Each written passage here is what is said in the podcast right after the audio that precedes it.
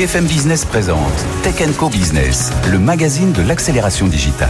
Frédéric Simotel.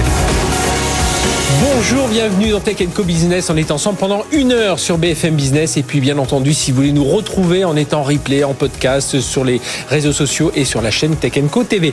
On va parler, on va démarrer dans un instant. On va revenir sur la nuit de l'IA. Vous savez, on a avec François Sorel, nous avons présenté une soirée complète sur l'intelligence artificielle avec des experts, des chercheurs, des philosophes. Et je vous invite à voilà quelques bons moments. Et puis, pour vous dire, ben, vous poussez à aller vers le replay de cette nuit de l'IA. On enchaînera avec notre premier invité qui sera Samir Amelal. C'est le patron des données, des systèmes d'information d'Auchan. On a beaucoup de questions à lui poser sur l'impact de l'IA euh, dans ce monde de la distribution. On parlera aussi tiens de Auchan euh, Vous connaissez Amazon Go? Ben, Il y a Auchan aussi. On en parlera avec lui tout ce que ça transforme pour l'expérience client.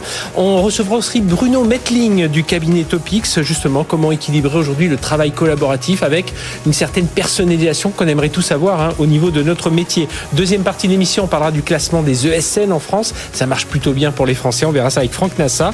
On reviendra sur notre chronique sur la, feuille de route de décarbonation du numérique des grandes DSI. Et puis Startup Booster, on sera dans l'IA avec Matawan, anciennement Ubi Transport. On est dans la gestion des transports publics. Allez, on démarre tout de suite. C'était la nuit de l'IA il y a quelques jours. Vous pouvez bien sûr découvrir l'ensemble de cette soirée en replay. Mais je vous propose un, petit extrait euh, avec Luc Julia, qui est le directeur scientifique de Renault et cofondateur de Siri, et Luc de Brabander, qui est un qui est du BCG, qui est un philosophe d'entreprise. Vous allez voir, il nous explique un peu en quoi ce qui se passe aujourd'hui, c'est un vrai choc. Le choc, c'est l'écriture, la qualité de l'écriture. Ça, bon, parce que c'est un progrès incroyable. Mais finalement, ChatGPT n'écrit pas. ChatGPT calcule. Quand un philosophe écrit, il écrit le mot qui suit. Quand ChatGPT fait quelque chose, il calcule le mot qui suit. Et quand on creuse un peu, on se rend compte que finalement, bon, ça nécessite une réflexion en profondeur. Qu'est-ce qu'il fait? Il imite, il imite. Mais est-ce qu'il crée? Moi, non. C'est ça, c'est un point super intéressant parce que euh, je pense que autant je pense qu'on s'est trompé quand on a dit IA, intelligence artificielle. Là, par contre, en appelant les intelligences artificielles génératives, mm. c'est super important. On ne s'est pas trompé, on n'a pas appelé ça intelligence artificielle créative. Parce que si on avait appelé ça intelligence artificielle créative, on aurait eu encore plus de fantasmes ben que ceux qu'on peut avoir. Parce que la créativité, elle reste de notre côté. La créativité, elle reste dans le prompt, hein, le machin mm. où on écrit, où, où on va demander, où on va poser la question, parce qu'on va l'orienter en fait cette chose-là. Et donc notre créativité si je demande à, à Midjourney, par exemple, l'intelligence artificielle générative d'image, si je dis euh, dessine-moi une vache verte sur la Tour Eiffel, je veux dire la créativité, elle est dans la vache verte sur la, Tour Eiffel. donc euh, donc euh, donc c'est ça qui est super important. Donc c'est un outil extraordinaire. Ce sont des outils extraordinaires, mais ce sont des outils qui génèrent et qui ne font que calculer effectivement ce qui a été rentré avant. Alors, la raison d'être d'un outil, c'est d'être puissant que l'être humain. Donc personne ne ferait des lunettes pour voir moins bien. Donc on fait des lunettes pour voir mieux. Eh bien on fait des machines pour calculer mieux. Mais ça reste, ça reste des outils. Alors justement, Luc euh, de Brander, pourquoi il faut, il faut ne pas en avoir peur ou comment, comment faire pour mieux la maîtriser? Je crois qu'il faut prendre de la distance. Le mot intelligence est devenu un objet de science il y a 200 ans. Et à l'époque, c'était le QI, Binet, etc. Après la Seconde Guerre mondiale, extraordinaire, on a mis intelligence au pluriel. On parle d'intelligence multiple et même de multiples intelligences multiples. Et qu'est-ce qu'on voit aujourd'hui? Patatras, on remet intelligence au singulier. Où sont passées toutes les autres? C'est un peu ce que tu dis. Où sont passées toutes les autres? Moi, je crois qu'on ne devrait pas dire l'intelligence, on devrait une intelligence et même les appeler par leur nom, hein. Alexia ou tout ce qu'on veut, mais, mais pas dire l'intelligence. C'est ça qui fait peur. Quand on met le pronom défini en espèce de grand machin, non, une. Le dentiste se fait aider, le maçon se fait aider, le professeur se fait aider par une intelligence artificielle. C'est très important, c'est vraiment les intelligences artificielles. C'est pour ça qu'il faut le mettre au pluriel et pas dire l'intelligence artificielle. Et c'est celle-là qui n'existe pas, l'intelligence artificielle. Luc, on entend de plus en plus de personnes qui paniquent face à cette technologie euh, et qui disent que euh, voilà demain ça va euh, détruire des millions d'emplois. Il y a des études alors peut-être parfois farfelus, mais qui, euh, qui sont quand même assez, assez sombres. Euh, certains ont peur que, effectivement, euh, cette intelligence artificielle, comme dans un film de science-fiction, prenne le, le dessus sur l'humanité, en quelque sorte. Pour toi, tout ça, c'est de la science-fiction? Ouais, c'est la science-fiction. Alors déjà, il faut, il faut être clair que ces études, elles sont un peu faites au doigt mouillé. Hein. On a vu exactement les mêmes études dans les années 2000 ah qui nous prédisaient qu'en 2020, 85% des emplois auraient changé. ou plus de commerce. Et, et c'est toujours pareil. Donc, donc bon, les chiffres, d'accord, ok. la réalité, c'est que euh, ces intelligences artificielles, ces outils, hein, parce qu'il faut bien les appeler par leur nom, évidemment, ils vont, elles vont remplacer des tâches. Et c'est comme ça depuis la nuit des temps. Depuis la nuit des temps, chaque fois qu'on crée des outils, ils vont remplacer certaines tâches. Très très rarement, ils remplacent des métiers totalement. Mais ils remplacent plein de tâches à l'intérieur des métiers. Et de temps en temps, oui, il y a des métiers qui disparaissent. Mais c'est surtout les tâches qui, sont, qui changent. D'ailleurs, quand on enlève des tâches, quand, on, quand un outil va prendre une tâche, il y a une nouvelle tâche qui est créée, c'est la tâche de l'utilisation même de l'outil. Mmh. D'accord? Parce qu'il faut le maîtriser, cet outil. Il faut l'apprendre. Et c'est ça qui est intéressant. Et donc, Schumpeter, je pense que tu peux en parler bien mieux que moi, euh, va, va, nous raconter qu'en fait, certainement, il y a, on se crée beaucoup plus de tâches que celles qu'on remplace avec les technologies. Voilà, c'est les meilleurs. Et vous, là, c'était quelques minutes de nuit de l'IA, mais vous pourrez, vous pouvez bien entendu retrouver tout ça en replay, euh, en podcast, et c'est vraiment passionnant. À trois heures, essayez de suivre. Vous pouvez picorer certaines des, parties sur la santé, sur euh, le monde du cinéma. Voilà ce qu'il faut savoir. La nuit de l'IA, c'est sur notre site BFM Business. Allez, tout de suite, notre premier invité. BFM Business, Tech Co Business, l'invité. Samir Aménal, bonjour. Bonjour Frédéric. Vous êtes directeur des données, directeur des systèmes d'information du groupe Auchan. Alors au-delà, euh, alors le secteur de la grande distribution vit beaucoup de turbulences, hein, l'inflation, la guerre des prix. On sait que l'un de vos concurrents, le groupe Casino, voilà, étant, euh, il y a pas mal d'affres, pas mal de batailles capitalistiques. Euh, mais justement, c'est quand même un secteur qui continue à se transformer. C'est quoi les grands points sur lesquels il faut insister aujourd'hui avec le numérique pour cette transformation de, ce, de ces grands acteurs de la distribution dont vous faites partie? Alors il y a bien sûr l'IA hein, dont on parlait, euh, vous parliez tout à l'heure, euh, et, et, puis effectivement il y a notre capacité d'adaptation à travers justement la capacité d'interfacer nos systèmes d'information avec le reste du monde. Euh, c'est vrai qu'on a un sujet d'être capable de s'adapter à, à, finalement tous ces chocs, si je puis dire, auxquels on est confronté. Hein. On en a connu bon l'arrivée de nouveaux entrants sur nos marchés, on a connu le Covid, l'inflation. En ce moment notre pays traverse un, un choc aussi qui nous impacte, euh, et donc effectivement euh, on doit être capable de nous interfacer avec des partenaires, avec, avec des, euh, livreurs, avec des gens du paiement, enfin avec des fintech. Voilà, c'est tout ça qui doit être déployé au niveau du système d'information. Exactement, et, et c'est très dépendant du système d'information. Donc on doit faire en sorte que ce système d'information soit encore une fois interfaçable, euh, euh souple euh, et, et, beaucoup moins monolithique qu'il ne le fut euh, il y a quelques années. Cette souplesse, ça veut dire une bascule. On sait que beaucoup d'entreprises basculent vers le move to cloud. On, mm. on sait que ben, l'un de vos concurrents communique beaucoup avec euh, euh, l'un de, des, grands acteurs des GAFA, mais chez vous aussi, j'imagine, c'est euh, c'est aussi une des, une des stratégies, c'est ce move to cloud. Tout à fait. Alors c'est une stratégie qu'on qu'on qu'on essaye de, de, déployer de manière intelligente parce qu'il y a deux façons de bouger dans le cloud. Il y a ce qu'on appelle le lift and shift, c'est-à-dire en fait prendre des serveurs et, et les mettre finalement d'un endroit à l'autre. Et là, pour le coup, c'est pas un véritable mm-hmm. move to cloud. Quand on fait un véritable move to cloud, en fait, on fait ce qu'on appelle du refactoring, c'est-à-dire qu'on va refondre nos applicatifs on va les rendre beaucoup plus modernes aussi dans leur conception. Mhm. Et donc, c'est le move to cloud qu'on essaie de faire. Alors, parfois, on fait du lift and shift pour de bonnes raisons, mais la plupart du temps, c'est ce type de move to cloud qu'on essaie de faire. Ça nous, ça nécessite de refondre nos applications, de les reconcevoir. Et c'est ça qui est, qui est long. On, parlait d'IA il y a un instant, donc euh, euh l'IA, l'importance de la data. Euh, Aujourd'hui, voilà, l'impact. Évidemment, vous vous euh, vous travaillez dessus, mais voilà, si vous pouvez nous donner quelques exemples euh, très concrets sur lesquels vous travaillez aujourd'hui. Alors, par exemple, on vient de parler de move to cloud. On est en train de transformer notre système d'information et on, on s'appuie par exemple sur des modèles d'IA euh, génératifs, hein, les modèles LLM, donc large langage mm modèle, euh, et qui nous permettent de réécrire en fait du vieux code d'informatique ah en nouveau code informatique. Et donc euh, c'est assez puissant. Alors ça nécessite quand même un travail humain, mhm. mais ça nous fait gagner supervision humaine. Tout à fait, tout à ça fait. fait gagner en rapidité. Exactement. C'est environ 30 à 40 ah de rapidité. Alors par exemple, on a un dispositif logistique qu'on est en train de de, de, de migrer et 300 flux et 300 règles métiers qu'on mhm. doit réécrire. Et cette IA, qu'on travaille avec Google, euh, Vertex AI, nous, nous aide à rédiger en fait ce code et, et à documenter ce code, etc. Oui, j'imagine quelque part aussi ça revalorise un peu le métier. Alors même si certainement ça va faire euh, bouger les lignes sur euh, est-ce qu'on a besoin d'autant de développeurs et tout ça, mais enfin on les retrouvera sans doute ailleurs. Mais j'imagine ça revalorise aussi le métier du, du, codeur, du développeur qui se retrouve pas à, entre guillemets traduire, faire juste de la simple traduction. Il fait du contrôle, il a de la documentation qui est pour tous ceux qui ont un peu développé, c'est ce qu'on fait jamais. mais c'est nécessaire. mais c'est nécessaire pour ceux qui vont suivre. Donc c'est ça, ça revalorise un peu ce métier du, tout, tout à fait. Ça revalorise et ça le fait évoluer, puisqu'en fait, euh, euh, encore une fois, il suffit pas de confier à une IA la réécriture d'un code. Il y a euh, tout un nouveau processus finalement à réécrire. Ça transforme aussi les métiers de l'IT. Alors on parle souvent de transformation des métiers dans l'entreprise. Celui de l'IT évolue aussi et au regard finalement de ce qu'apporte l'IA, ben, on travaille différemment. encore une fois, on s'affranchit pas de développeurs, mais les développeurs doivent apprendre à travailler avec ces outils qui finalement les aident et les accélèrent. Alors aujourd'hui, on, parle beaucoup, enfin beaucoup d'acteurs du retail, de la distribution, c'est le digital euh, au service de l'expérience client. Ça se traduit comment aujourd'hui chez, chez Auchan?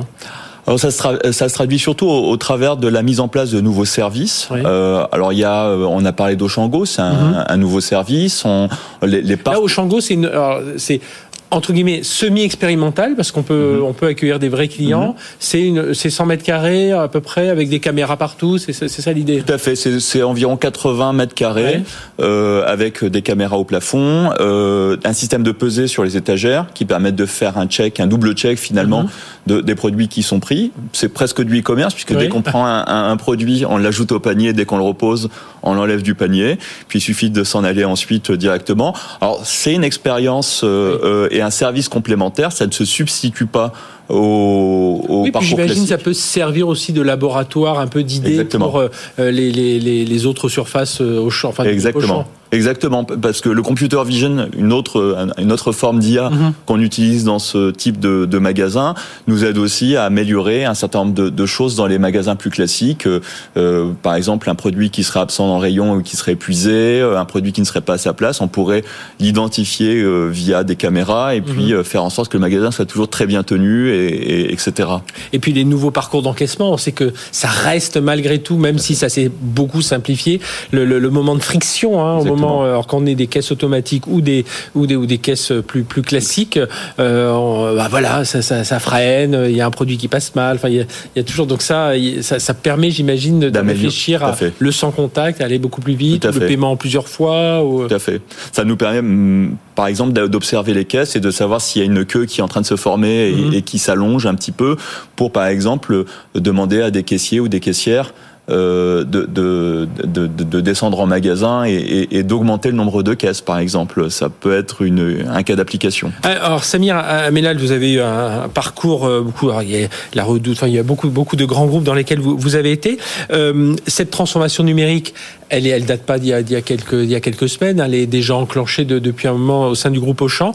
Vous avez déjà euh, aujourd'hui des, des signaux de, de voilà, de, dans la croissance, dans le chiffre de croissance, dans le, la satisfaction client. Enfin voilà, vous êtes capable de dire oui, tiens, on voit quand même il y a quelques euh, plusieurs choses qui, qui marchent plutôt bien. Oui, tout à fait. On le constate d'ailleurs opérationnellement à travers un certain nombre d'indicateurs comme le NPS, le Net mhm. Promoter Score, qui augmente euh, assez significativement cette cette année et l'année dernière. On déploie des dispositifs d'IA, notamment là, on parle beaucoup d'inflation. On, a, on, est en train de tester, sur c'est circonscrit sur, ah sur 500 produits, nos, nos IA euh, d'élasticité prix, et c'est extrêmement concluant. Donc ça va pouvoir se déployer plus largement dans les mois qui viennent et ça apportera un service mhm. euh, aux clients. Alors peut-être qu'il sera pas, enfin qui sera perceptible à travers le prix. On ne saura pas forcément qu'il y a une IA euh, qui nous aide finalement à, à, à fixer les prix. Néanmoins, le client pourra profiter de prix beaucoup plus attractifs et, et ça sera gagnant-gagnant puisque nous, on, on profitera d'une masse de marge plus importante. Oui, voilà. Et puis c'est toujours facile quand on voit.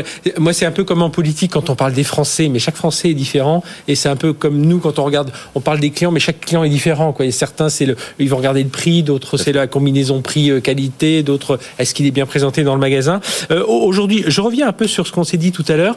Euh, vous dites aujourd'hui, vous êtes un presque, vous avez tout un écosystème autour de vous. Alors bien sûr, les partenaires classique d'un groupe de distribution, hein, les, euh, les marques, euh, les, les, différentes marques de produits, mais aussi on le disait, les livres, euh, les, des livres ou les, les systèmes, les fintech qui viennent s'intégrer pour du crédit, pour du paiement sans contact. Ça c'est nouveau parce que tous ces gens-là, il faut les intégrer à son système d'information. Tout à fait. C'est vrai qu'il y a, il y a tout un écosystème. On parlait de livraison, on parle aussi effectivement le pay letter, ce genre de, de, de nouveaux services finalement que euh, qui qu'on vient implémenter. Et ça, ça nécessite que notre IT soit interfaçable. Et donc euh, effectivement, on, on, doit être interopérable. D'ailleurs avec nous-mêmes, c'est-à-dire qu'en fait nos différents systèmes doivent être interopérables entre eux et on doit être interopérable avec le reste du monde. Donc euh, il y a évidemment des standards. Ces standards évoluent. Euh, alors ils sont de plus en plus euh, communs. On parle de mmh. REST API, etc. Et, et donc on doit euh, migrer notre IT vers ce ces nouveaux standards pour justement être en mesure d'implémenter en fait ces nouveaux acteurs euh, qu'on voit arriver. Quand on est patron euh, donc de, de, du système d'information de Auchan, patron des données, on parle beaucoup des enjeux RSE aujourd'hui. C'est vraiment un des critères importants, alors que ce soit Green IT ou IT for Green. vous êtes très attendu aussi par, par ça avec les. Oui, c'est vraiment un critère très transversal, tout à fait. Tout transverse, complètement transversal. On a des sujets de traçabilité, de chaîne amont, de circuits courts, euh, de consommation énergétique. Gaspillage alimentaire. Euh, de, exactement. On utilise d'ailleurs des IA pour gérer mhm. cette, avec une, un partenaire, justement, on en parlait il y a un instant, euh, Smartway, qui nous aide finalement à faire de l'anti-gaspi. Et donc, ça nous permet de savoir, en fait, quelle quantité on doit commander pour ne pas approvisionner trop largement nos magasins et se retrouver à faire de la casse parce qu'on a commandé trop de produits dans nos magasins. Eh bien, merci, Samira Amelal, d'être venu nous parler de tout ça, directeur des données et directeur des systèmes d'information d'Auchan. Et puis, donc, avec cette première expérimentation Auchan mais qu'on va retrouver certainement si on est adepte des, euh, des clients des, des, groupes euh, du groupe Auchan. Voilà, j'imagine qu'on retrouvera ces innovations un peu euh, dans, dans tous les magasins. Merci d'avoir été avec nous. Allez, on poursuit notre notre émission, notre demi-heure avec Bruno Metling. On va parler de travail aujourd'hui, comment le travail collaboratif et comment, bien voilà, nous on voudra un métier plus personnalisé. Il va nous expliquer tout ça. C'est tout de suite sur BFM Business. BFM Business, Tech Co Business, l'invité. Notre invité Bruno Metling, bonjour. Bonjour. Bruno, euh, euh, ravi que vous soyez sur notre plateau, fondateur du cabinet de conseil Topix et vous avez été euh, pendant longtemps DRH de grands groupes, notamment Orange. Alors là, pour la troisième année consécutive, Topix dévoile les résultats d'un observatoire hein, de la transformation du travail, une étude menée avec Opinionway, 2500 collaborateurs, salariés, des managers qui ont été interrogés. Très intéressant évidemment, après ce qu'on a connu dans les années 2020, tout ce qui est en train de, de changer. Juste avant de rentrer sur ce sujet, on parle beaucoup aujourd'hui d'IA générative. Euh, quel est votre regard un peu sur... Alors, on parle beaucoup de transformation des métiers, etc. Mais vous, comment vous voyez, voyez ça? Euh, le, premier élément, c'est que il y a toujours la tentation, quand on voit une nouvelle étape très importante de la transformation numérique et de ses conséquences sur le travail. Hein, visiblement, on a vécu une, on vit une nouvelle étape et ça s'accélère. Il y a toujours deux postures. Il y a ceux qui ne veulent pas voir, et c'est vrai que dans l'enquête dont on parle à l'instant, beaucoup sont inquiets et repoussent les gestions de ligne. On va voir les désengagés pragmatiques, on va revoir les profils. Mais la réalité quand même, c'est qu'il y a cette posture de ceux qui ne veulent pas voir, et puis à l'inverse de ceux qui vous disent doctement 43,3% des emplois auront disparu à 4, mhm. ans. Moi, mon regard là-dessus, il est toujours le même, il est de dire, sachant poser sur cette nouvelle étape de la transformation numérique, ce n'est qu'une nouvelle étape, un, mesurer les opportunités qu'il y a derrière, et elles sont très importantes. C'est quand même toute une série d'efficacité dans les mhm. processus qui sont là. Mais pointons les risques. Et moi, je vois quand même deux risques, et notamment un risque sur comment est-ce qu'on anticipe dans les boîtes les compétences pour éviter le bain de sang annoncé, mais à l'inverse, comment on sait aussi si on s'y prépare, si on anticipe, si on sait ah repositionner les acteurs, bah, conjugué avec cette nouvelle étape technologique qui de toute façon est assez inéluctable. Ah voilà, donc mon regard il est double. Il est sachant en tirer les enseignements, prévenir les risques qu'elle comporte pour en saisir les opportunités. À l'inverse, ne mettons pas la tête dans le sable en attendant que ça nous tombe dessus et sur les conditions de travail de milliers, de centaines de milliers de salariés. Il faut bouger. Alors, ce qui est très intéressant dans, dans cet observatoire hein, du cabinet Topix, hein, que vous pouvez évidemment euh, vous procurer, euh, j'ai trouvé très rien que l'idée générale, le nouveau défi pour les grandes entreprises, conjuguer les enjeux du collectif avec les attentes de personnalisation des collaborateurs. Et là, clairement, alors nous dans les médias, c'est un petit peu différent parce qu'on doit, on doit être ici, mais dans toutes les entreprises, c'est ce qu'on entend. Il faut qu'on continue à travailler ensemble mais si je peux le faire de chez moi, c'est mieux. Voilà, je résume un peu, mais... Non, non mais c'est un, un, bon thème. C'est-à-dire que quand on parle du fameux lien au travail, mm se modifie post-crise, hein, cette fameuse transformation de la relation travail, du lien au travail. Il y a chez les salariés aujourd'hui une demande à la fois que sa situation individuelle soit mieux prise en compte, ce qui ne veut pas dire qu'on ne mesure pas l'intérêt d'être ensemble et du collectif. Et Mhm. donc, le problème pour les DRH, pour les grandes entreprises, c'est comment j'intègre la dimension individuelle de la demande quand elle est possible, comment je fais un peu plus de sur-mesure, tout en gardant la cohérence du cadre collectif. Là où l'habitude des entreprises en France notamment, et notamment en matière de droit social, c'est un cadre collectif unique qui via des accords s'applique à toute Mhm. la population. Et donc le grand défi pour les DRH, c'est que s'ils ne comprennent pas ça, alors le risque de ne pas attirer les talents, le risque d'avoir une augmentation du turnover, elle est très forte. Donc en un mot, il faut conjuguer un cadre collectif dont on ressent le besoin, y compris les jeunes, y compris par rapport à la situation post-crise, avec la prise en compte, quand c'est possible, par agilité, de la, de la personnalisation qui, est- qui est- qui est- qui est au rendez-vous. Et un point d'application concret que j'aime bien, c'est les seniors. Beaucoup de points se disent, je vais mettre en place une politique des seniors. Mais pardonnez-moi, Pensez qu'une politique de senior, elle se fait aujourd'hui de manière uniforme dans une boîte, Oui. quels que soient les métiers exercés, quelles que soient les situations. Certains ont encore des charges de famille, d'autres ont des parents euh, qu'ils doivent aider, d'autres au contraire ont remboursé les crédits. On ne peut pas traiter une situation comme celle des seniors de manière uniforme. Donc le grand message qui est derrière ce sondage, c'est il faut mieux personnaliser autant que faire se peut les- la situation des salariés, répondre quand c'est possible. Moi, un exemple que j'ai bien donné, c'est McDonald's. Hein. McDonald's, en termes de régime de travail, comme ils font avec des étudiants qui ont leur propre horaire de cours, McDonald's, c'est des dizaines de milliers d'horaires de travail différents. Ils ont complètement intégré, en termes de gestion, euh, les conséquences c'est de le la collaborateur au milieu. quoi. collaborateur au milieu. Voilà. Prendre en compte ces, ces- ces enjeux, ces, ces éléments personnels, c'est une des clés de la fidélisation. Et, et je voyais dans, dans l'observatoire, donc les managers doivent continuer à s'imposer quelques exigences, hein, cohésion des équipes, engagement des collaborateurs, adaptation du, du management aussi à la diversité des attentes. C'est exactement ce que vous dites là aujourd'hui. exactement ce que je dis et, et- et je l'ai fait sur ce plateau à plusieurs reprises. Oui, oui. Je le renouvelle.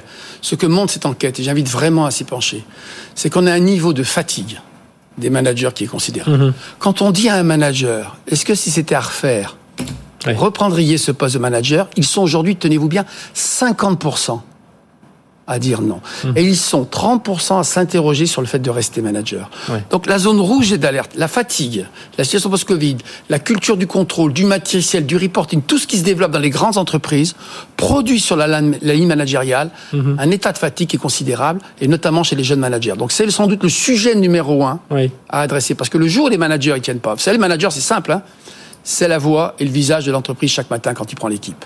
Si cette ligne-là, elle lève le pied, elle pose le sac, elle se fatigue, c'est toute la, la cohésion, j'allais dire, toute la performance, tout, tout le fonctionnement de l'entreprise qui est en cause. Donc gros message de notre part, les managers sont sortis fatigués de la crise Covid, on le savait. Oui. Ils revoient des processus de se remettre en place alors qu'ils avaient fait preuve d'agilité, qu'ils avaient eu de la confiance, ils avaient eu de l'autonomie pendant la crise. Ah oui. Organise-toi. On est en train de revenir sur tout ça pour remettre en place les vieux fonctionnements. Et ça, ça génère chez eux une grande lassitude. Et justement, alors, comme ici on aime bien parler de, de technologie, euh, le numérique, il peut, il peut venir aider euh, à tout ça, parce que justement, peut-être qu'avec quelques indicateurs, on, a, on, on peut avoir, n'est pas obligé. de- Alors, il faut continuer à avoir ce dialogue avec ses collaborateurs, mais avec quelques- indicateurs, on peut avoir un peu le pouls de ses équipes parfois.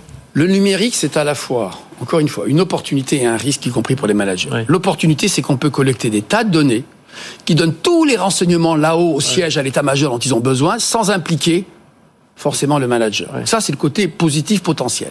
Puis la réalité du fonctionnement, c'est que le numérique aussi, c'est une connexion permanente qui fait qu'il n'y a jamais eu autant de réunions Teams qui s'ajoutent les unes à les autres. On n'a jamais reçu autant de mails qui vous interpellent Mhm. Oui. et qui vous distraient dans votre tâche, auxquelles vous êtes prié de répondre dans les c'est meilleurs devient délais. une messagerie aussi en elle-même. C'est devenu une messagerie en elle-même. Et donc, tout ce dispositif fait que, au total, la bande passante qu'il reste à un manager pour faire du management, s'occuper de l'équipe, dégager le temps nécessaire à l'accompagnement du collaborateur en difficulté, ce temps-là est de moins en moins disponible. Donc, c'est vrai que l'outil numérique peut être un support, un soutien, peut-être un élément, j'allais de dire, dans la tâche. mais la réalité, c'est qu'il peut aussi devenir, renforcer, j'allais dire, cette dépendance numérique, cette pression numérique et cette pression sur le travail. Très intéressant aussi dans l'observatoire, hein, les, les portraits robots des collaborateurs. Entre alors il y a les, les désengagés pragmatiques, les épanouis ambitieux, les flexibles innovants, les résignés réalistes, alors qui sont un peu les, les- les moins nombreux. Là, voilà, que- quel est le, quels sont les profils sur lesquels Ben, vous on, voulez vous on attarder voit effectivement se dégager, j'allais dire, trois, quatre, posi- trois, quatre situations. On le pressentait, mais là, pour le coup, ça devient vraiment flagrant et relativement équilibré. J'ai bien dit relativement. Il y a ceux qui, dans le cas d'équilibre vie privée, vie pro, ont décidé une fois pour toutes d'être extrêmement stricts dans ces équilibres-là. Et c'est ce qu'on appelle les désengagés pragmatiques. Ils font le job pour lequel ils sont payés, dans le temps pour lequel ils sont payés, mais ne leur demandez pas de revenir un week-end pour un séminaire, ne leur demandez pas des heures supplémentaires. Ils n'arbitrent plus, de quelque manière que ce soit, par rapport à leur fiche de poste, la relation à l'entreprise. Ils ont un lien affectif qui est tout à fait, j'allais dire, contractuel, froid, à établir. Et si vous, j'allais dire, les engagés pragmatiques, bah, le risque, c'est qu'à tout moment, ils aillent, euh, ils soient infidèles. Les épanouis ambitieux, alors ça, c'est ceux qui se retrouvent très bien dans les nouvelles façons de travailler. C'est ceux qui effectivement mobilisent l'outil numérique, se situent dans la dynamique, ont une bonne relation au travail. Ils sont optimistes par rapport aux évolutions numériques. Ils ont un regard très positif parce que ça leur donne la liberté l'autonomie et qui s'engagent. Et les autres, les autres familles Les deux autres, c'est les flexibles innovants. Donc, ils sont très en télétravail, ils sont très jeunes, ils sont surtout plus féminins. Ils sont positifs quant aux mutations euh, du travail, mais ils n'ont pas un taux de satisfaction plus élevé que ça. Ils prennent mhm. acte, quelque part, de manière pragmatique, mais ils pas. Et puis, il y a les derniers, c'est les résignés réalistes. Alors eux, pour le coup, c'est là que se concentrent les enjeux de désengagement que beaucoup mhm. d'entreprises ils, sont, ils sont 11% a priori, mais... Euh, ils sont que 11%, mais c'est quand même... Voilà, 11% d'une boîte, c'est quand même assez, assez, Ils sont pas très satisfaits de ce qui se passe. Mhm. Ils sont nostalgiques du temps d'avant. Euh, et, et, au total, j'allais dire, ils ne se situent pas dans une bonne dynamique par rapport à l'entreprise.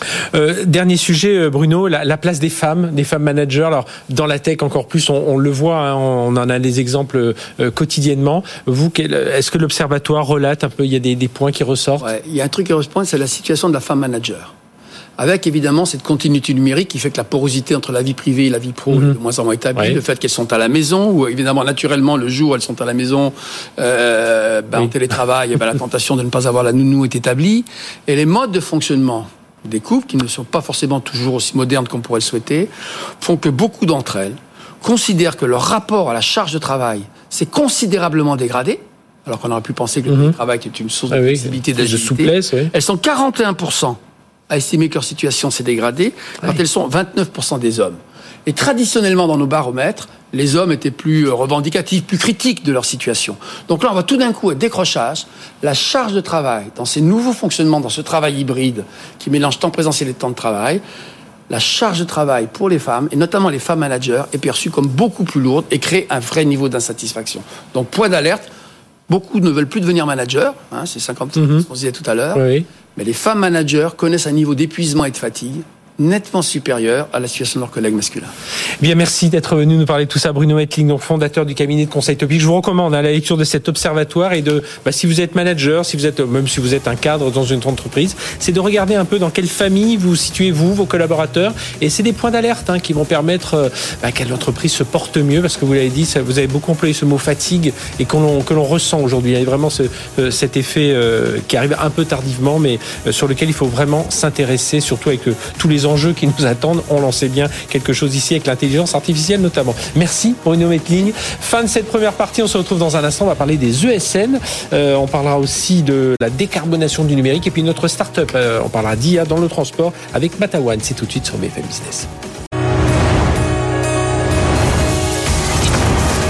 BFM Business présente Tech Co Business, le magazine de l'accélération digitale.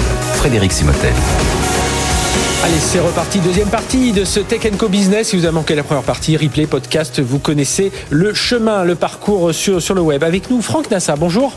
Franck, merci d'être avec nous, senior vice-président digital business innovation et app service chez PAC, un cabinet d'analystes, de conseils justement. Euh, vous venez de sortir les, les, tout derniers chiffres de, de votre classement des, des ESN et notamment en France.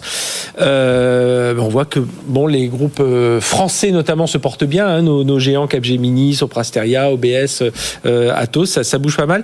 Euh, est-ce qu'il y a eu, quand on regarde un peu les chiffres d'affaires, est-ce qu'il y a eu un gros impact? Alors 2022 on l'avait pas trop vu euh, sur euh, la, crise, enfin les crises d'une façon générale, qu'elles soient géopolitiques, qu'elles soient énergétiques, qu'elles soient euh, économiques. Est-ce qu'il y a un impact sur le chiffre d'affaires de ces, ces ESN alors oui, il y a eu, enfin on regarde tous ces éléments bien, mhm. bien évidemment parce que c'est important. Il y a eu un impact, euh, mais l'impact a été relativement limité. On le voit sur les, les, euh, les, dynamiques, les croissances hein, de ces sociétés qui sont euh, très importants. c'est plus 12 pour Capgemini, plus 16 pour CGI, plus 9 pour Sopra, donc 3% pour Accenture. Il n'y a pas que de la croissance organique non plus, hein, puisque oui, bien sûr, il y a, pas mal d'acquisitions, etc. mais malgré tout, la dynamique a été très forte. Euh, il faut noter que le marché des services numériques en France en 2022 a fait sa meilleure année depuis le début des années 2000. Mmh. Donc 2022 était vraiment une année exceptionnelle. Euh, malgré euh, la conjoncture économique, malgré l'inflation, malgré le, la conjoncture géopolitique. Hein, oui, et, et la pénurie de talent, on en reparlera. Hein, la pénurie de talent. Aussi. Et, et, sur les, les, premiers mois, alors même si on a, on a, pas, on a quelques chiffres trimestriels, mais premier mois 2023, on est sur cette lancée 2022 où il y a eu un peu, un peu alors, de prudence, un peu de... Forcément, euh, il y a un léger ralentissement qui est un peu mécanique, mm -hmm. puisque 2022 a été tellement exceptionnel qu'on ne peut pas faire plus exceptionnel encore chaque année, c'est compliqué. Donc il y a un petit, un petit ralentissement. Mais malgré tout, sur le marché, euh, nous, nous avons revu nos prévisions pour 2023 à la hausse par rapport ah oui. à ce que nous, estimions fin 2022. Mm -hmm. de, de, au même titre que euh, l'inflation euh, aujourd'hui, les, les, prévisions d'inflation sont meilleures que qu'elles ne l'étaient fin 2022. Ou est, on, on est à des taux de croissance de combien à peu près? Alors le 2022, on était à des taux de croissance de 6% oui. en moyenne marché, et en 2023, on prévoit nous autour de 4,5. Oui, ce qui est quand même, ce qui est quand même pas mal. Ce que l'on voit aussi dans, alors là, j'ai le classement des, des des dix premières. Euh, mais globalement, c'est toujours, c'est quand même aujourd'hui des grandes ESN hein, qui tirent vraiment leur épingle du jeu. Oui, Aujourd'hui, on voit que sur ce top 10, on a une croissance qui est pratiquement de 11%. Mm -hmm. Le marché fait 6%. Oui. Donc forcément, les grosses euh, bah, ont, ont, mieux performé que des plus petites. Euh, parce que aussi, euh, cet impact de l'inflation, cet impact économique a été moins important pour les grands comptes. Ouais. Les grands comptes ont une solidité financière en fait beaucoup plus importante que de la, une PME qui, qui, est beaucoup plus fragile. Et donc, bah, les grands comptes ont continué à investir. Alors, bien sûr, ils ont fait attention, hein, mais euh, ils ont continué à investir. Et ce qu'il faut noter aujourd'hui, c'est que depuis la crise du Covid, euh, J'aime bien dire que euh, il y a quelques euh, années en arrière, l'informatique était l'un des premiers postes de coût dans lequel mm -hmm. on, on, allait couper quand il fallait ah oui. faire attention. le numérique l'est beaucoup moins, oui. parce que beaucoup d'entreprises avec le Covid ont compris que bah, c'était quand même un levier fort mm -hmm. pour elles de compétitivité, de productivité, d'efficacité. Et donc aujourd'hui, c'est vraiment les projets numériques périphériques -hmm. qui peuvent être décalés ou oui, abandonnés, mais euh, les, les, projets... Les grandes transformations, de le move to cloud, le big data, le, euh, l'IoT, la cybersécurité, SAP, etc. Tout ça, c'est des sujets les entreprises peuvent pas se permettre mmh. en fait de les mettre de côté même pendant un an parce que euh, tous ces acteurs ils arrivent à, à, à s'en sortir malgré la puissance aussi des géants. Alors ils collaborent beaucoup avec ces géants du cloud, hein, notamment les, les, les, les, Google, les Amazon, les, les, Microsoft, mais ils arrivent voilà quand même à tirer leur épingle du jeu à, à parce que eux aussi augmentent leurs tarifs. Enfin voilà, il y, y, a cet équilibre. C'est à la fois partenaire et un peu compétiteur. Euh... Alors compétiteur, pas pas trop. Ils sont vraiment aujourd'hui vraiment euh, partenaires. Euh, ils les accompagnent. Après, j'ai compétiteur sur le prix, quoi. C'est ils augmentent très oui, fort leur ben prix, après, donc du coup, ça veut euh... dire que le, le SN va peut-être baisser un peu les siens. Oui, alors euh, chacun doit euh, doit faire ses propres marges. Donc effectivement, après c'est tout le tout le débat de quelle est mon, mon, ma puissance moi en tant que fournisseur vis-à-vis -vis de mon, mon client. Mm -hmm. Alors effectivement, aujourd'hui, ces grands du cloud euh, ont un, une puissance et, un, et un, une position qui leur permettent un petit peu de de dire bah moi j'augmente de 20% mes prix et puis euh, je discute mm -hmm. pas, c'est comme ça, c'est pas autrement. Euh, c'est vrai que pour une ESN aujourd'hui, c'est c'est pas vraiment possible de dire euh, j'augmente mes prix de 20%. On, on voit les, les, Français sont plutôt euh, bons maîtres chez eux, hein, euh, Capgemini, Sopra, euh, euh, OBS. Alors Atos c'est celui qui a la plus faible croissance, mais on se doute évidemment que les turbulences oui. pâtissent évidemment sur, le, sur, sur la, la croissance. mais c'est voilà, les Français se portent bien. Enfin, c'est un métier. Et, et, quels sont pour vous leurs, leurs atouts justement? Bah le, le, La France, c'est un petit peu l'exception culturelle française. Hein, oui. On est habitué à ça. Euh, de tout temps, on a eu des gros euh, acteurs français sur le marché français. Oui. Euh, c'est aussi la raison pour laquelle on a des acteurs même européens, d'autres acteurs mmh. comme T-Systems par exemple, qui ouais. est allemand, n'a jamais vraiment réussi à percer le marché français. Je ne parle pas des acteurs indiens euh, là, qui sont très présents. C'est IBM Accenture voilà, qui aussi toujours voilà, mais c'est des acteurs historiques qui sont là depuis, euh, depuis longtemps. Mmh. Mais c'est vrai que euh, les Français euh, ont toujours été bien présents aussi parce que euh, historiquement, les clients français ont demandé beaucoup de développement spécifique oui. d'applications, de logiciels. Mmh. Et ça, c'est fait par des entreprises de services.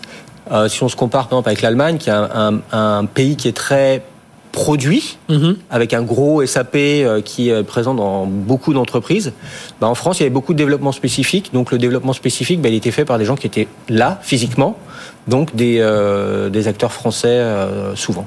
Je reviens un instant sur la tension sur les, les compétences, hein, les, les talents. Ça veut dire que s'ils réussissaient tous à recruter, on aurait des progressions encore plus fortes? Euh, en 2022, certainement. Ouais. Oui.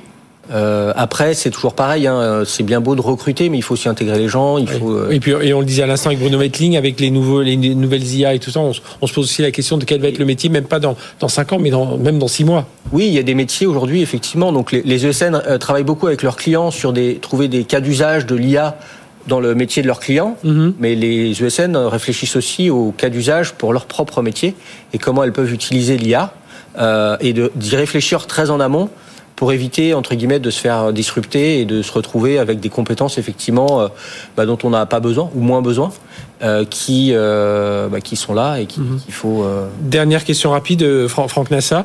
Est-ce que vous voyez des signaux faibles de rapprochement encore? On a vu, voilà, enfin, chez les plus petits, ça, ça se fait, mais là, il peut y avoir de la concentration encore? C'est un marché qui peut Alors- accueillir de, la, trans- de la concentration? il faut jamais dire jamais. Oui. Parce que, Mais avec votre expérience, voilà ce que vous voyez. Oui, alors là, sur ces acteurs-là, effectivement, la concentration, ça peut être un peu compliqué. On voit que le dixième acteur est DXC, par exemple. On a à un moment donné parlé d'une- d'un rapprochement Atos et DXC, ça s'est pas fait. Euh, c'est quand même des, des regroupements qui sont importants. Aujourd'hui, on a un Inetom, par exemple, qui, euh, qui est euh, privé, Oui. donc qui peut potentiellement être vendu. Il a été d'ailleurs vendu. euh, Oui, oui, il est passé chez Il est Capital, passé ouais. chez Bain Capital.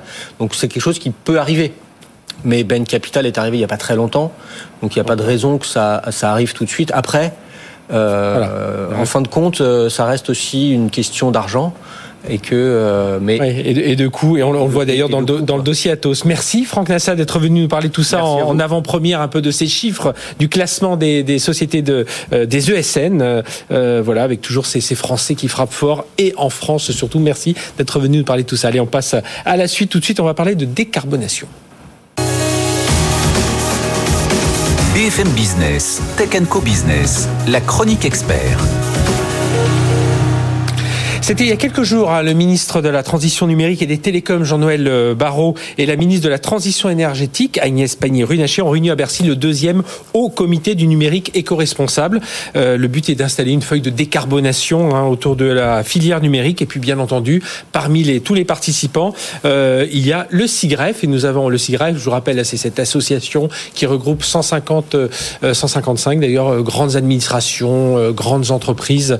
De, alors, c'est les patrons informatiques, patrons du digital, et qui, comme ça, réfléchissent à, à tout, enfin même réfléchissent, font des vrais groupes de travail autour de tout de ce qui concerne les systèmes d'information et le digital et la transformation numérique. Et justement, on va parler de cette feuille de route de décarbonation numérique avec sous le prisme du SIGREF avec Christophe Boutonnet. Bonjour. Bonjour. Christophe, merci d'être avec nous. Vous êtes président du club numérique responsable du SIGREF et à la ville, vous êtes directeur adjoint numérique au sein d'une grande administration euh, d'État. Alors, on se doute, euh, ma première question était un peu bateau, mais pourquoi le, le SIGREF a décidé de s'associer à ce, ce haut comité au numérique éco-responsable Oui, il faut y être, il faut regarder un peu tout, tout ce qu'il fait parce que c'est quelque chose qui intéresse évidemment tous vos vous-même et tous vos confrères dans les grandes administrations et dans les grandes entreprises.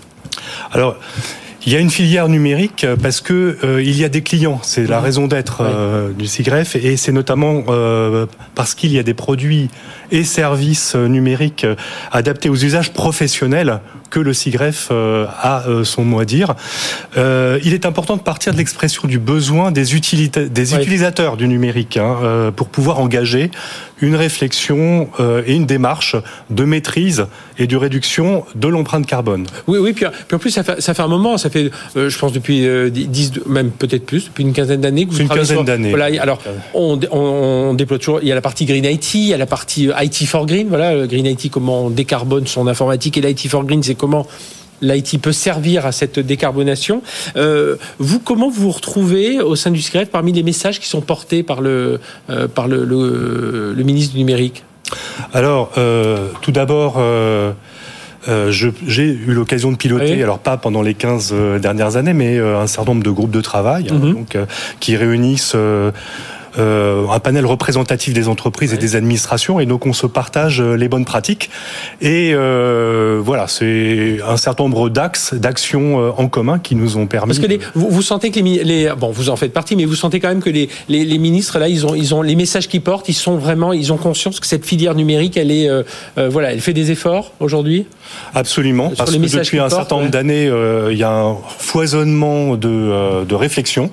Donc les ministres en sont conscients. Il porte la, la, stratégie de transition écologique et donc Mhm. parmi elles euh, la stratégie carbone. Donc c'était extrêmement important. Et, le, et, et justement cette, euh, cette, cette sobriété est euh, un levier essentiel de cette stratégie donc basée sur le climat.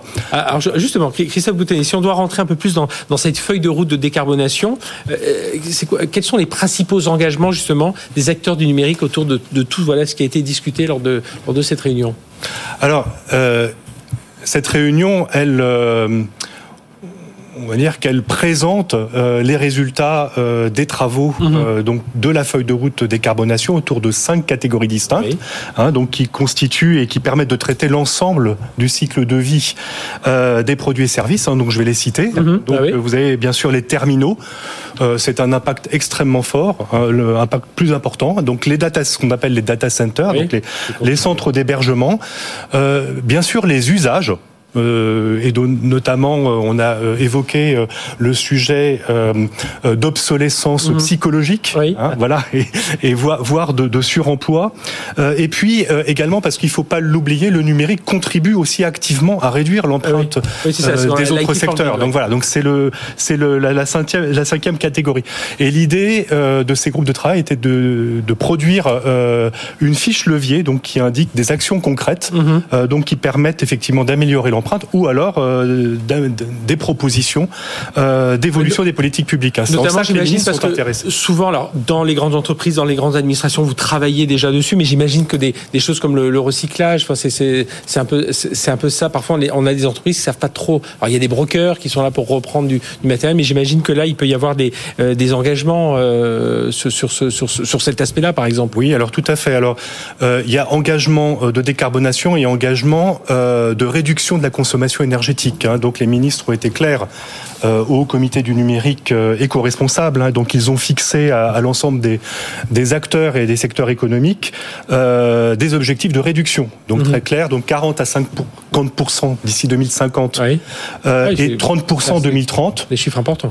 Et il faut noter aussi que en 2022, l'année dernière, on a fait la France, hein, donc a, a- a fait un, un très gros effort, puisque nous avons pu abaisser 12% euh, lors de l'hiver dernier notre consommation, Mhm. ce qui correspond à l'équivalent de cette centrale nucléaire. hein. Donc on est le premier en termes de réduction, euh, donc euh, au niveau européen. Oui, vous avez ce double rôle. hein. Vous-même, vous réduisez et vous participez à la décarbonation des autres. Que- Quelle appréciation porte le CIGREF justement sur cette feuille de route? Est-ce que c'est pour vous quand vous discutez voilà entre vous avec les 100 155 membres, c'est euh, on y est, il faut accélérer, faut voilà quel est votre regard autour de ça, Le- du, le regard du CIGREF, hein, bien entendu. Alors euh, voilà, mes, mes collègues et les, les participants des différents groupes de travail considèrent qu'il y a un, un très gros effort qui a déjà été entrepris et engagé, mais qu'il faut le poursuivre. hein. donc notamment euh, sur la voie euh, de l'augmentation euh, de la durée de vie euh, des équipements, donc pouvoir allonger la durée Oui. de vie des équipements, euh, notamment pouvoir aussi, euh, ça a été l'objet d'une discussion, répondre à, à des injonctions qui peuvent parfois euh, être contradictoires, hein, notamment euh, euh, donc dans le cadre des équipements du télétravail, on a tendance à augmenter euh, Oui, les usages numériques, mais- Euh, voilà, mm, parce que on, le va- poste, on a un on va poste réduire d'autres usages. Ah oui. Donc il faut qu'on puisse réfléchir aussi à cet équilibre-là. Eh bien, merci d'être revenu parler de tout ça.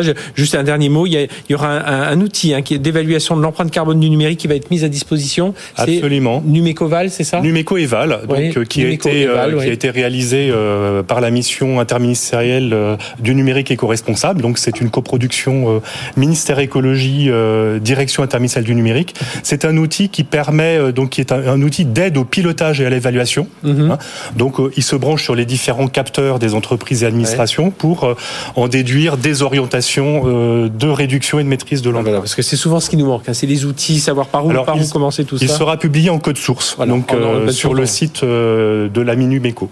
Eh bien, merci d'être venu nous parler de tout ça, Christophe Merci Boutonnet, donc président du club numérique responsable au sein du CIGREF. Et donc, ce, la restitution de cette feuille de décarbonation du numérique à l'occasion de cette réunion récente entre Jean-Noël Barrot et Agnès Pannier-Runacher. Merci d'avoir été avec nous à les derniers, derniers slots de notre émission, euh, notre Startup Booster avec, mes, avec euh, Matawan. BFM Business, Tech Co Business, Startup Booster. Startup Booster avec notre invité Jérôme Trédan, bonjour. Bonjour Frédéric. Jérôme, alors on aurait pu vous connaître euh, comme CEO de Ubi Transport, mais ça a changé de nom. Ça s'appelle Matawan aujourd'hui. Alors pour ceux qui aiment bien les pourquoi un nom, c'est Mobility, Mobility Anytime, Anywhere, Anynode. Donc Matawan aujourd'hui, vous êtes un spécialiste, alors depuis 10 ans, hein, de la de la gestion des transports, de la simplification des euh, des transports. Vous équipez euh, plus de 300 euh, réseaux hein, de euh, de transports sous tout un tas de territoires, euh, avec la RATP, Keolis, enfin tout- toutes ces transdev. Euh, vous êtes, son, j'imagine, vous êtes pas loin d'être le numéro un euh, en France sur ce secteur. Alors, juste un mot, comment ça marche Alors, on, on est sur des, hum, des, des métiers, alors la biéthique, euh, l'optimisation de l'exploitation, la géolocalisation. Donc, vous simplifiez vraiment tous ces transports publics. Le, le principe de Matawan, c'est une plateforme SaaS, et puis on vient connecter, on, on met ces données à l'intérieur. Comment ça se passe Alors c'est exactement ça. C'est-à-dire que notre raison d'être, notre combat, c'est de simplifier la mobilité. Oui. Euh, Ce qui est pas simple. Ce qui est, ce qui est pas simple. Aujourd'hui, on sait très bien que le transport collectif, c'est le moyen de décarboner l'économie. Mhm. C'est aussi dans une phase euh, de crise énergétique le moyen euh, de voyager de manière économique. Et donc avoir des transports collectifs efficaces, c'est bien sûr avoir euh, des bus, des réseaux de, de métro, de tramway, de du vélo. Mais finalement, on a très souvent oublié toute l'expérience des usagers, l'expérience utilisateur et finalement l'innovation. Et donc nous, c'est ce qu'on essaye de faire avec Matawan, c'est de reconnecter le transport collectif avec tous les différents modes de mobilité. Vous devez pouvoir passer d'une région à une autre, d'un réseau à un autre, sans vous soucier de l'abonnement, du type de transport, du type de support, de comment vous allez payer. Tout ça doit être drastiquement simplifié. Oui, et puis euh, et puis derrière, j'imagine coupler aussi les fonctions de, de paiement, de enfin voilà, il y a, il y a tout, tout, tout ce qui se met en place. Alors vo- votre force, alors, c'est de pouvoir coupler un peu toutes ces toutes ces fonctions. Je parlais de biéthique, donc paiement, la, la, la géolocalisation, l'information voyageur. Donc vous combinez un peu toutes ces informations. Mais votre force aussi, c'est de récolter un maximum de données et à partir de ces données, c'est là où vous pouvez euh, appliquer vos, vos, vos services. Exactement. Alors la révolution qu'a apporté euh, Matawan au marché, Mhm. c'est que Matawan a apporté le cloud dans le monde de la mobilité. Ouais. Et donc l'offre a quatre piliers. Un premier qui est un pilier biétique, c'est la possibilité de définir, de vendre, de contrôler des titres euh, de transport, Mhm. des titres de mobilité. Le deuxième, vous le mentionniez, c'est la partie monétique, c'est la possibilité de payer, soit en post-paiement, soit avec votre carte bleue auprès du valideur, soit en prélèvement, enfin tous les modes de paiement Mhm. possibles et imaginables. Euh, Ça peut être aussi avec euh, votre téléphone. La le troisième pilier de l'offre, c'est ce qu'on appelle euh, One Report. C'est en fait une offre de, de qualité de service, de gestion des infrastructures, notamment sur les points d'arrêt. Je vous donne un exemple. Vous êtes une personne à mobilité réduite. Vous planifiez votre trajet. Vous n'êtes jamais véritablement sûr que sur Ouais. votre point d'arrêt, vous allez avoir le- les équipements qui vont vous permettre de vous déplacer. Et puis le dernier pilier, vous le, le mentionniez, euh, c'est c'est la donnée, c'est la data. Tout ça génère énormément de données. Et donc on propose une offre qui permet, soit avec de l'intelligence artificielle, soit de manière beaucoup plus simple, de croiser les données pour optimiser les réseaux de transport. C'était Justement, comment vous réussissez à avoir cette qualité de données Alors qu'elle soit qualité de données euh, euh, bah, de vos de vos partenaires, mais j'imagine que vous pouvez aussi intégrer des données météo en disant bah tiens aujourd'hui si on géolocalise un bus, il va aller moins vite parce qu'il pleut, parce qu'il y a de la neige, parce qu'il y a je, ne sais quoi ou, enfin d'autres problèmes euh, d'inondation ou quoi qu'est-ce. Euh, voilà et, quitte à récupérer même des données d'autres sociétés de transport ou d'une mairie qui va vous dire alors il y a, toute cette rue là est en travaux, il va falloir contourner.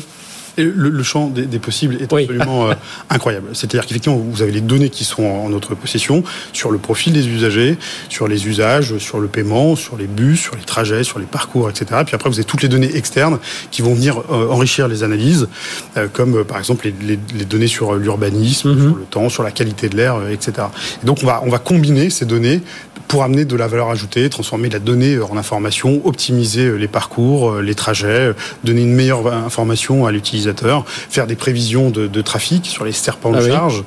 Par exemple, c'est une information qu'on peut délivrer en API sur une application quelconque, mais aussi optimiser des, des parcours. Si vous savez que sur un parcours, le fait de prendre une pente trop forte va finalement avoir un impact carbone important par rapport au bassin de population que vous servez, peut-être que vous allez chercher un détour Mhm. qui va qui va permettre de, de- de réduire l'empreinte carbone du, du trajet si jamais le bus c'est pas euh, en énergie verte. Ou j'imagine, parce que je pense à Transdev, j'avais discuté avec le patron de Transdev à l'époque, euh, euh, aujourd'hui avec des bus électriques aussi, savoir euh, euh, bah, repérer euh, où ils en sont de leur charge, euh, parce qu'il fait plus froid, parce qu'ils ont transporté plus de monde, ils ont consommé plus, euh, est-ce qu'il faut aller changer euh, de bus à un moment? Ça aussi, c'est des, choses, enfin, c'est des, des, des- des services nouveaux qui sont demandés par les, par les municipalités. Et exactement, de la qualité de service, du contrôle aussi du service public par les Mhm. opérateurs, parce que les collectivités veulent pouvoir maîtriser leurs données, c'est leurs données, Ah oui. elles ont besoin de, de juger de la qualité du service qui est proposé, et puis toujours fournir euh, un meilleur euh, service aussi à l'utilisateur, euh, à l'usager, en lui donnant accès à ces données. Justement, l'utilisateur, vous pensez qu'on va arriver un jour vraiment à avoir, parce qu'on a des,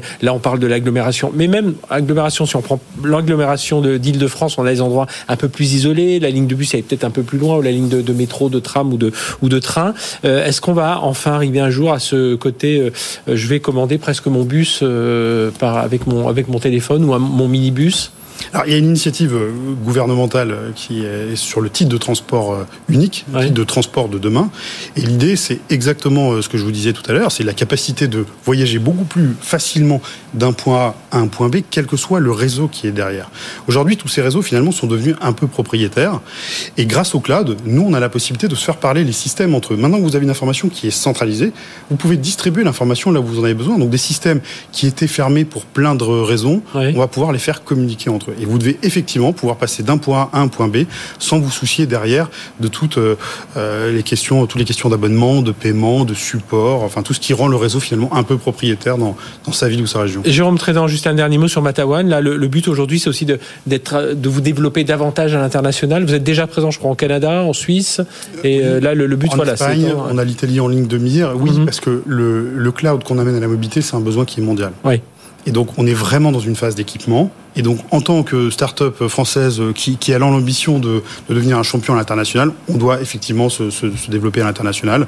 Donc, on met les- des, des moyens sur le sujet. On y va prudemment, hein, Ah oui. parce qu'on sait que c'est un sujet qui est difficile, mais on a effectivement, euh, Matawan a cette ambition internationale. Eh bien, merci, Jérôme Trédan, d'être venu nous parler de tout ça, CEO de, de Matawan. Merci de nous avoir suivis sur BFM Business. On se retrouve la semaine prochaine, même heure, même endroit. D'ici là, excellente semaine sur BFM Business. N'oubliez pas la newsletter, un cyber. euh, bah, vous pouvez vous abonner. Venez sur le site BFM Business. Chaque semaine, avoir quelques infos, quelques éditos euh, de votre serviteur, notamment quelques chiffres, quelques études sur la cybersécurité. Allez, on se retrouve la semaine prochaine. Euh, D'ici là, bah, n'hésitez pas à le replay, les podcasts et restez avec nous sur BFM Business.